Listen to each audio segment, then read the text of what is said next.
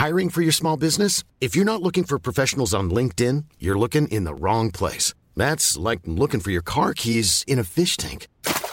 LinkedIn helps you hire professionals you can't find anywhere else, even those who aren't actively searching for a new job but might be open to the perfect role. In a given month, over 70% of LinkedIn users don't even visit other leading job sites. So start looking in the right place. With LinkedIn, you can hire professionals like a professional. Post your free job on linkedin.com slash people today. Nous sommes en guerre. Moi, moi, je, personnellement, je m'étouffe. Accélère Accélère Ils sont aux ordres du pognon Faut laisser la star tranquille.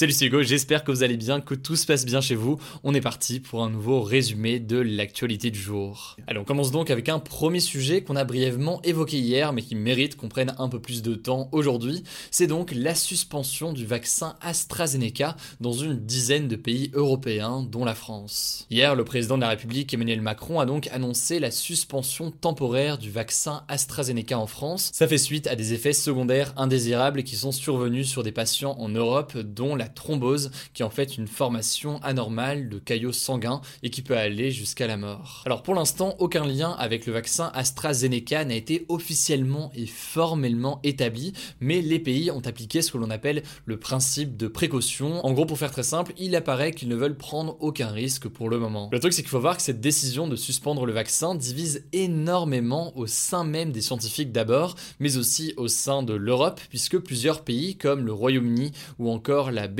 n'ont pas suspendu leur vaccination avec AstraZeneca car les bénéfices du vaccin seraient bien plus importants que les risques éventuels. D'ailleurs, selon l'Agence européenne du médicament, on ne compte pour l'instant qu'une trentaine de cas de thrombose sur les 5 millions de personnes vaccinées en Europe avec le vaccin AstraZeneca. Et dans le cas très précis du Royaume-Uni, qui n'est pas allié du coup aujourd'hui à l'Union européenne, eh bien 11 millions de personnes ont été vaccinées avec le vaccin AstraZeneca et aucun cas de thrombose n'a été recensé. Alors à partir de là, pour beaucoup, la suspension du vaccin paraît surtout comme étant une décision politique plus que sanitaire. En gros, si vous voulez, il y a eu un peu un effet domino entre tous les pays d'Europe. À partir du moment où l'Allemagne le suspendait, et bien très peu de temps après, d'ailleurs ça arrivait environ une heure après, euh, la France était euh, contrainte de le faire sous peine d'être critiquée. Et c'est la même chose pour l'Espagne, l'Italie, etc. Certains aujourd'hui parlent donc d'une sorte de panique politique avec un effet euh, boule de neige de ce point de vue-là. Bref, en tout cas pour la France, le ministre de la Santé, Olivier Véran souhaite reprendre le plus vite et le plus tôt possible la campagne vaccinale avec AstraZeneca. L'agence européenne du médicament doit à nouveau se prononcer sur ce vaccin jeudi après une enquête de plusieurs jours.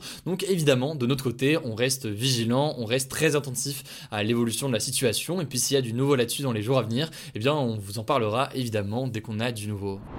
Allez, avant de parler de ce mystérieux variant breton qui fait beaucoup parler, on continue rapidement avec un autre sujet en France qui est plutôt insolite. 14 volontaires se sont confinés hier dans une grotte, ils vont y rester 40 jours, et en l'occurrence, ils font pas ça pour le fun, il y a une raison derrière. Ça se passe donc dans la grotte de Lombrive, en Ariège, qui est l'une des plus grandes d'Europe. Un groupe de 7 femmes et de 7 hommes de 27 à 50 ans va donc y rester pendant près de 40 jours sans aucun contact avec l'extérieur, sans accès à la lumière du jour et sans aucune notion du temps. Et parmi les expériences qu'ils vont avoir au quotidien, ils vont donc devoir générer leur propre électricité grâce à un système de pédalo et puiser l'eau dont ils ont besoin. Alors faut bien comprendre que tout ça, c'est pas une expérience sociale d'Ibra TV qui se dit vas-y je reste 40 jours dans une grotte, c'est bien une expérience scientifique qui s'appelle donc Deep Time et l'objectif c'est de voir comment s'adapte le cerveau à une telle situation et quel changement va provoquer ce confinement volontaire, un confinement très particulier puisqu'il n'y a ni lumière ni donc repère temporel pendant ces 40 jours. Les 14 volontaires sont accompagnés par l'explorateur et chercheur Christian Clot qui est à l'initiative de cette expérience et qui pourra donc suivre sur place ce qui se déroule. Il y aura également des caméras et tout un tas de capteurs qui vont les suivre et qui seront consultés donc en direct par une trentaine de scientifiques qui sont restés à la surface. Enfin, l'objectif de cette mission, il est aussi technologique parce que ça pourrait permettre de développer des applications qui vont détecter plus rapidement la maladie d'Alzheimer, car cette maladie commence en général par une perte de repères du temps et de l'espace, et donc c'est d'une certaine façon simulé ici avec euh, cette expérience. Bref, grosse expérience en ce moment en France qui a donc commencé hier. C'est la première fois d'ailleurs qu'une mission comme celle-ci se déroule dans le monde. Elle a coûté plus d'1,2 million d'euros, donc c'est un petit budget quand même pour, pour une expérience, et donc euh, elle est assez intéressante à voir, et puis je vous tiens au courant s'il y a des conclusions éventuelles qui ressortent de tout ça dans les jours à venir. Allez, on passe maintenant au sujet à la une aujourd'hui. Un nouveau variant vient d'être découvert en Bretagne et il pourrait être indétectable lors des tests PCR. En fait, depuis fin février, le centre hospitalier de Lannion dans le département des Côtes d'Armor en Bretagne est frappé par une hausse des contaminations. Alors jusque-là, rien d'anormal dans le sens où c'est pas du tout une bonne nouvelle, mais c'est des choses qui arrivent malheureusement euh, en ce moment. Sauf que parmi les 79 personnes qui ont développé des symptômes du coronavirus, eh bien certains restent négatifs au test PCR. Du coup, des échantillons prélevés sur ces patients ont été analysés via un séquençage génomique. Alors, je rentre pas dans les détails scientifiques, mais en gros, c'est une technique permettant de savoir avec davantage de certitude si un patient est porteur du coronavirus. En l'occurrence, les résultats ont montré que ces patients étaient bien malades du coronavirus et plus particulièrement d'une mutation du virus encore inconnue jusque-là. En fait, selon un document de la Direction générale de la santé dévoilé hier, ce nouveau variant breton pourrait avoir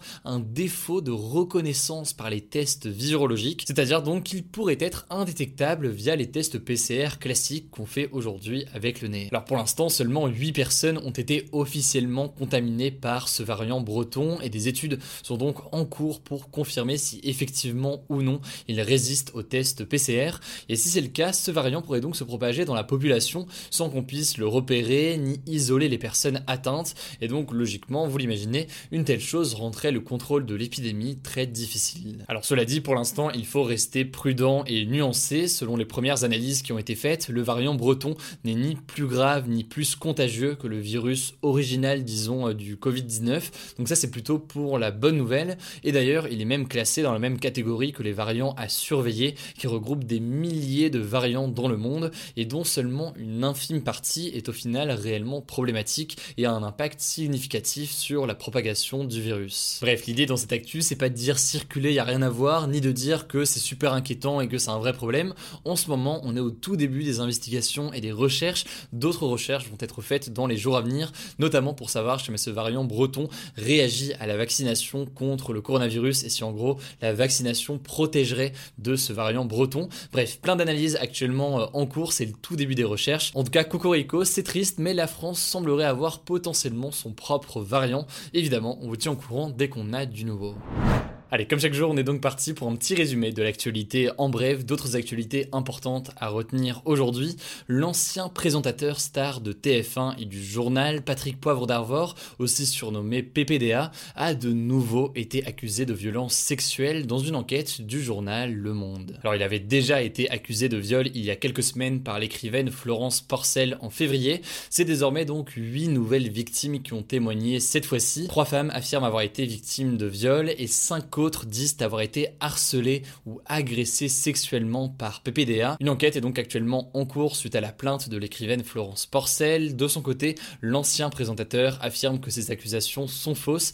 Bref, comme d'habitude, si vous voulez plus d'informations, je vous mets le lien de l'enquête du Monde directement en description. Maintenant, direction Pékin, où une immense tempête de sable venue du désert de Gobi, au nord de la Chine, donc, a complètement paralysé la capitale. Concrètement, les Pékinois se sont réveillés hier sous un ciel orange et très brumeux. Il était impossible de voir à plus de 250 mètres. En fait, les tempêtes de sable en provenance du désert de Gobi sont relativement fréquents au printemps dans le nord de la Chine, mais cette fois-ci, il s'agit de la plus grosse tempête depuis 10 ans. Conséquence, eh bien, un pic de pollution dans la capitale 20 fois supérieur aux recommandations de l'Organisation mondiale de la santé. L'air était donc quasiment irrespirable et on va pas se mentir, il y avait un petit côté Blade Runner 2049 quand on voit ces images. Voilà, c'est la fin de ce résumé de l'actualité du jour. Évidemment, pensez à vous abonner pour ne pas rater le suivant, quelle que soit d'ailleurs l'application que vous utilisez pour m'écouter. Rendez-vous aussi sur YouTube et sur Instagram pour d'autres contenus d'actualité exclusifs. Écoutez, je crois que j'ai tout dit, prenez soin de vous et on se dit à très vite. Mom deserves the best, and there's no better place to shop for Mother's Day than Whole Foods Market. They're your destination for unbeatable savings, from premium gifts to show-stopping flowers and irresistible desserts. Start by saving 33% with Prime on all body care and candles. Then get a 15-stem bunch of tulips for just $9.99 each with Prime. Round out Mom's menu with festive rosé, irresistible berry chantilly cake, and more special treats. Come celebrate Mother's Day at Whole Foods Market.